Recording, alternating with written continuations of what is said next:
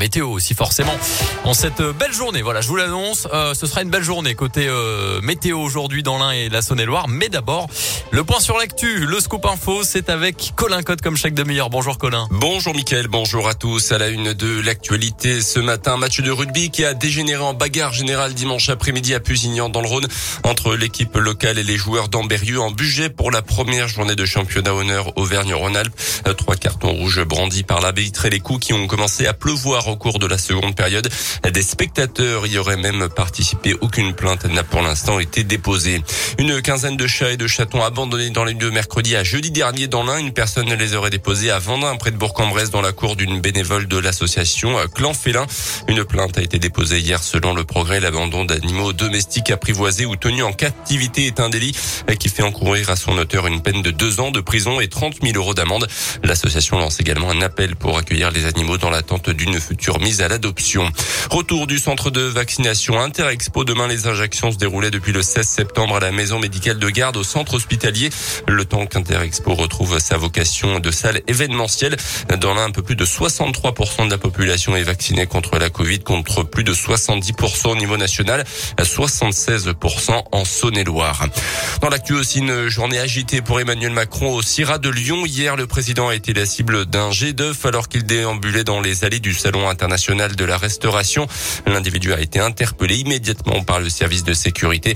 Le chef de l'État a demandé à le rencontrer. Principale annonce d'Emmanuel Macron au restaurateur hier, la défiscalisation des pourboires payés par carte bancaire. Une mesure applicable dans quelques mois est censée renforcer l'attractivité du métier. Dans le reste de l'actu, le procès des attentats de Paris et de Saint-Denis redémarre ce matin pour une nouvelle semaine d'audience. À partir d'aujourd'hui, les premières victimes et leurs proches sont attendus à la barre. Ça sera notamment le cas de Sophie Parra, 37 ans. Il y a six ans, la jeune femme assistait au concert au Bataclan avec une amie. Blessée par deux balles reçues dans la jambe, elle avait pu s'enfuir de la salle de spectacle avec d'autres personnes alors que l'assaut des forces de l'ordre n'avait pas encore été lancé. Elle avait ensuite été opérée avant une longue période de rééducation.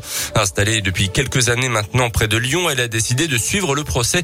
Une décision qui n'a pas été immédiate. On l'écoute. J'ai changé d'avis à peu près tous les jours. Le lundi, je voulais y aller. Le mardi, je voulais plus. Ça a été assez compliqué. Et en fait, en en discutant avec mon avocate, qui m'a vraiment rassurée, qui m'a vraiment dit qu'il y avait rien à craindre, que c'était vraiment sécurisé, j'ai commencé à me dire euh, oui. Après, je regrette pas du tout, même si les deux jours où j'y suis allée ont été euh, assez durs. Je me dis que voilà, j'ai pris la bonne décision en y allant. C'est important pour moi aussi d'écouter le procès, de voir les débats comme ils avancent. Et c'est vrai que euh, moi j'étais au Bataclan, mais après bah, on voit vraiment toute la soirée, on voit vraiment bah, le 13 novembre de tout le monde et c'est important. Tout le travail qui a été fait par les policiers, en fin de compte, de voir tout ce qu'ils ont fait. À la fin, c'est même plus qu'un procès, ça devient presque un documentaire. Et vous pouvez retrouver le témoignage de Sophie en intégralité sur notre site internet radioscoop.com.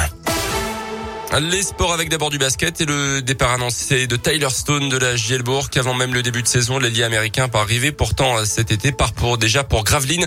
Le club bressan évoque un manque de complémentarité avec le reste de l'effectif et annonce chercher un nouveau joueur pour le remplacer. La GL qui démarre le championnat le week-end prochain avec un déplacement à Pau. En foot, le retour de la Ligue des Champions ce soir, deuxième journée, le choc PSG Manchester City ce soir donc à 21h. Le trio Messi, Neymar, Mbappé devrait être aligné d'entrée. Lille demain sur le terrain de Salzbourg. Euh, semaine de Ligue Europa également pour l'OL. Ça sera jeudi soir à l'OL Stadium face aux Danois de Bromby. Merci beaucoup Colin. Le prochain scoop info local